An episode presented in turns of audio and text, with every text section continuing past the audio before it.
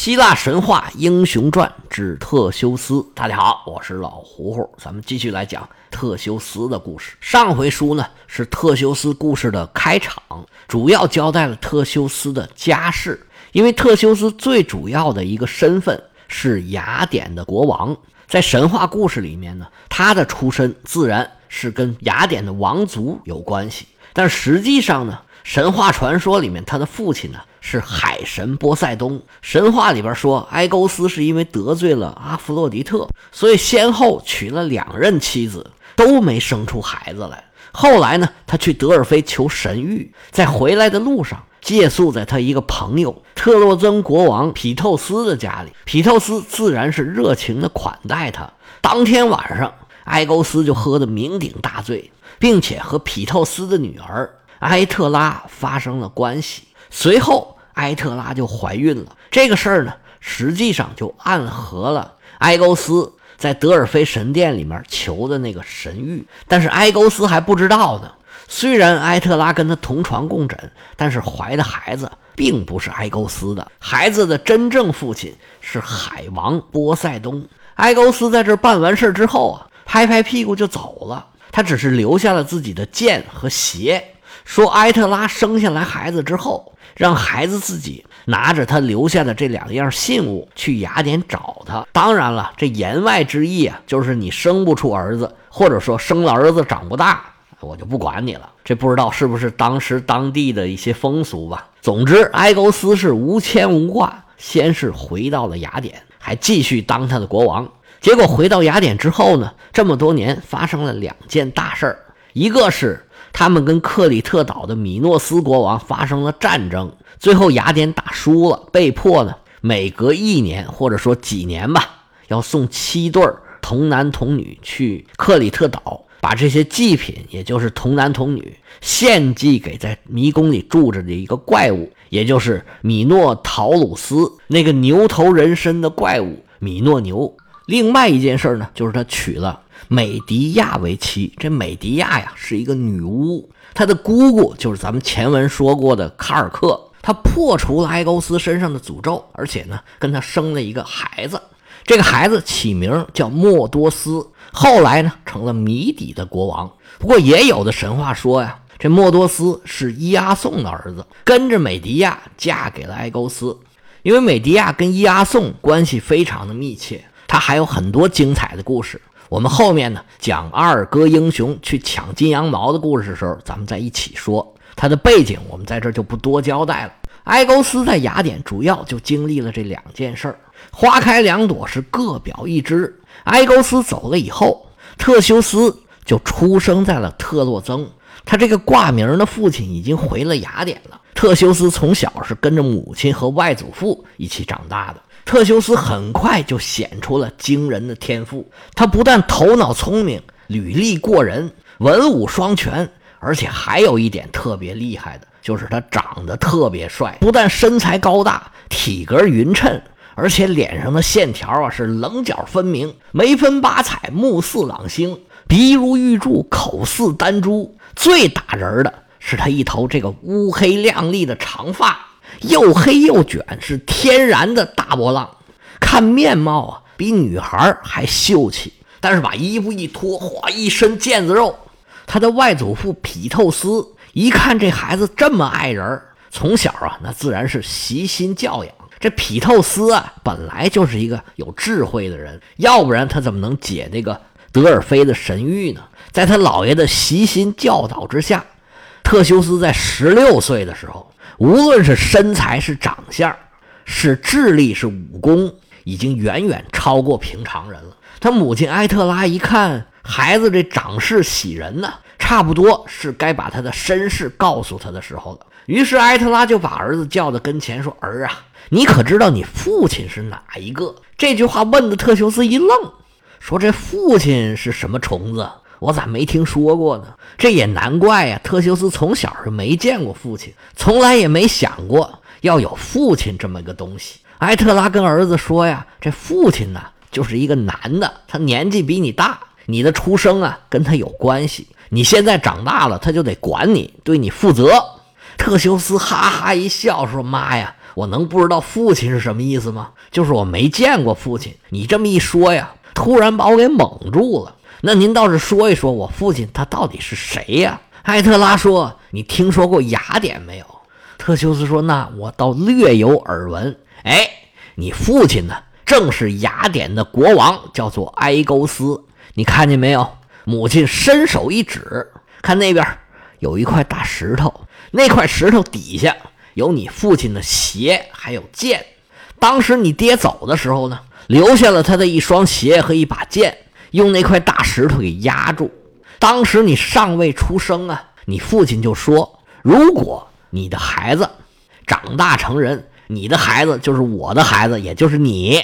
你长大成人以后，要是有力气把那块石头给搬开，就拿着这鞋和剑这两样信物去雅典找我，咱们父子相认。”特修斯说：“我要是搬不开那石头，他就不认我了，是不是？”埃特拉说：“那哪能呢？”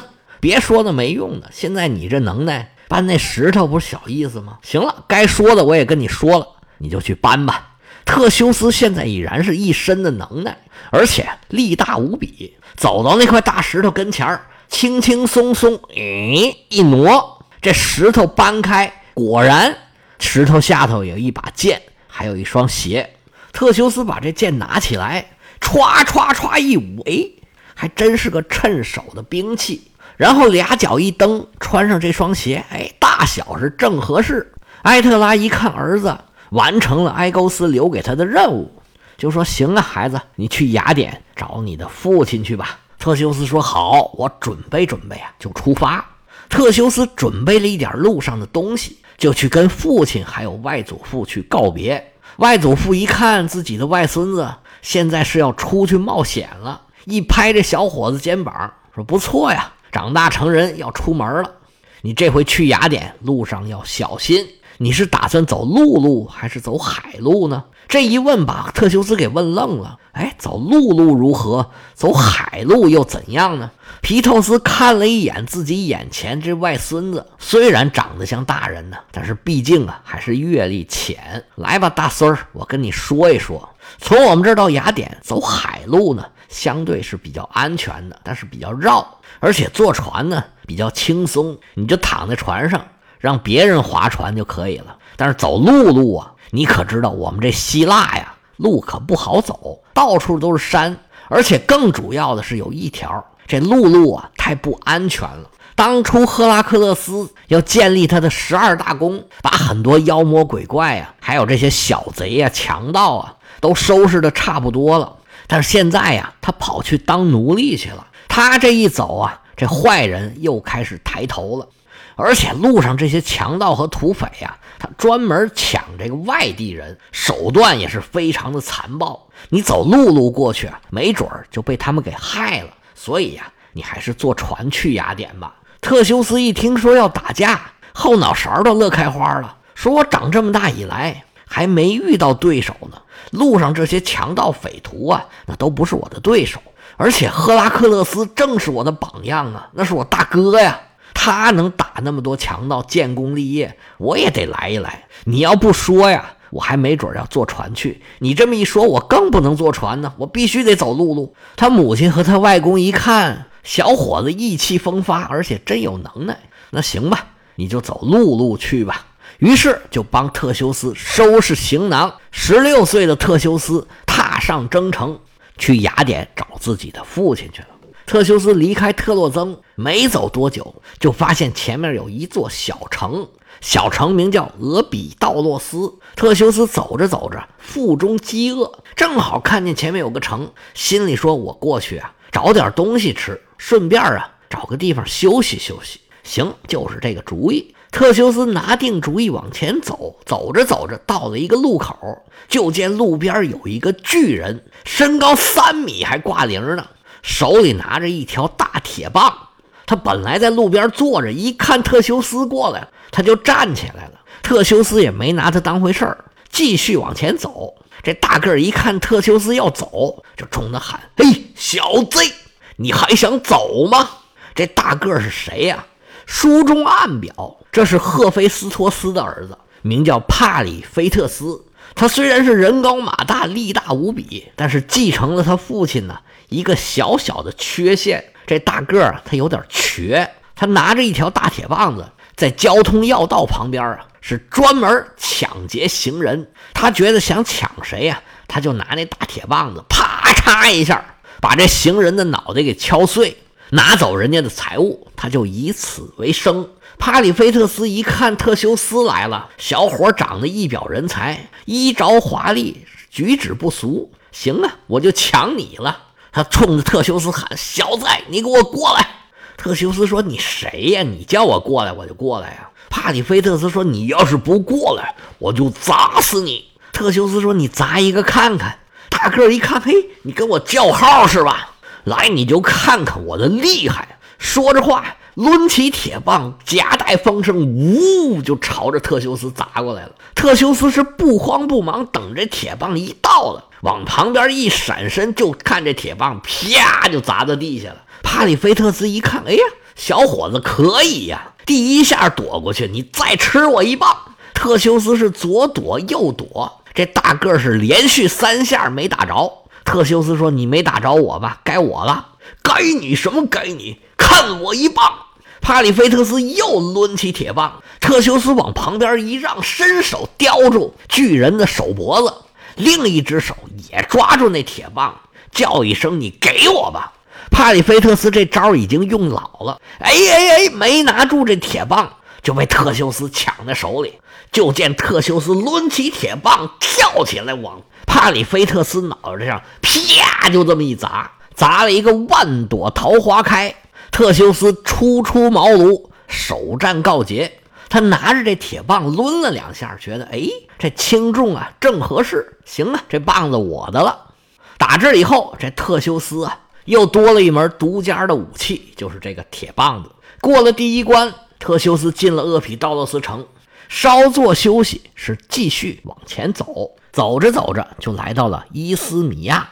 伊斯米亚这个地方啊，非常的独特。大家如果看地图，就可以看见希腊半岛最南端的，像一个手掌，不过这手掌呢只有四个手指头摊开的这么一个半岛，叫做伯罗奔尼撒半岛。伯罗奔尼撒半岛有一块窄窄的陆地，跟雅典所在的这个阿提卡半岛相连。这块陆地呢，旁边有一个很重要的城邦，叫做科林斯。这条窄窄的陆地呢，又叫做科林斯地峡。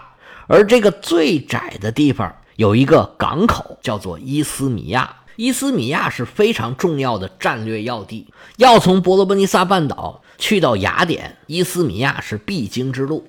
特修斯的出生地那个特洛曾就位于伯罗奔尼撒半岛的东北部，这块地方呢叫做阿尔戈利斯。刚才被特修斯打死那个叫做五棍手，他所在那个厄比道罗斯也在阿尔戈利斯的东北，是一个沿海的地区。从特洛曾到雅典走的这条路线呢是没有问题的，但是问题出在埃勾斯当时他去德尔菲求完神谕啊是没有必要去特洛曾的，他并不顺路，因为德尔菲呢是在伯罗奔尼撒半岛北边的这个科林斯湾还往北，从德尔菲到雅典完全不必要经过伯罗奔尼撒半岛，因为要往那儿走呢就绕远了，所以当时埃勾斯这个路线是很有问题的。不过，既然是神话故事，咱们也不用细究。我说这个呢，主要是介绍一下希腊的地理环境，对地理位置和环境有个概念呢，对我讲这些事儿啊，就比较容易理解了。特修斯来到了伊斯米亚，碰到了另外一个强盗，这个强盗啊，叫做辛尼斯。这个辛尼斯是一个壮汉，辛尼斯在伊斯米亚拦路抢劫，已经抢出名来了。他这个抢劫呀，有个特点，他抓到被抢的人之后呢。不是马上就把这人给杀了，他是把两棵松树给搬弯，然后把这个倒霉蛋儿啊，他无论抢了谁，就把这个人呢头脚分别绑在两棵树的树梢上，然后这两棵松树啊，咵一弹开，整个人撕成两半儿。辛尼斯就是用这种残忍的方法来对付他抢劫的这个人，他能把那松树搬弯呢，也说明这辛尼斯不是好惹的。据说他也是波塞冬的儿子。从这个角度上来说呢，他跟特修斯还算是兄弟，是特修斯的大哥。因为特修斯这时候还小嘛，只有十六岁，而这个辛尼斯已经是一个成名的土匪了，年龄肯定要比特修斯要大很多了。特修斯杀了这个五棍手，给自己打响了名头，而且自己也建立起来自信了。听说有辛尼斯这么一个土匪，就跃跃欲试，也想看看对方到底是个什么人。特修斯就来到了辛尼斯的地盘，俩人一见面啊，虽然是兄弟，但是也是分外眼红。辛尼斯虽然也是心狠手辣。但是他光是有一股蛮力气，完全不是特修斯的对手。俩人一交手，三下五除二，特修斯就把辛尼斯给拿下了。特修斯就问呢，说你抓到准备抢劫的人，你怎么处理他呀？辛尼斯说就那样那样，那么一绑，然后一松，咵就两半了呗。特修斯说你要不要试试啊？辛尼斯说不要啊，不要啊，饶命啊！特修斯说你现在知道求饶了，晚了。特修斯就学了慕容复。以彼之道还施彼身，把两棵松树给扳弯，把辛尼斯一头一脚牢牢地绑在两棵松树上，然后把两棵松树这么一松，真的松树了，咵一下，这个残忍的搬松贼海神波塞冬的儿子辛尼斯就这么一命呜呼。辛尼斯虽然死了，但是他还有一个女儿，名字叫做帕里吉娜。他一看见父亲被杀了，吓坏了。落荒而逃啊！跑到树林里啊，躲起来了。特修斯在后头是紧追不舍。这姑娘慌不择路，躲到灌木丛里头，实在没招了，他就冲那灌木丛祈祷，说：“如果这树啊要愿意保护我，以后啊我永远也不烧树林。”特修斯在树林里面把这姑娘给找着了，冲这姑娘说：“你又不是强盗，你跑什么呀？我也不想杀你。行了，你出来了，父亲都死了，以后啊。”我来保护你。从此以后，帕吉里娜就在特修斯的保护下生活。后来，特修斯把这姑娘啊嫁给俄卡利亚的国王，他果真按照自己许下的承诺，打这儿以后啊，就再也没有烧过树林，而且他的子孙也是护林小能手，不但自己不烧树，也不让别人烧树。特修斯杀死辛尼斯。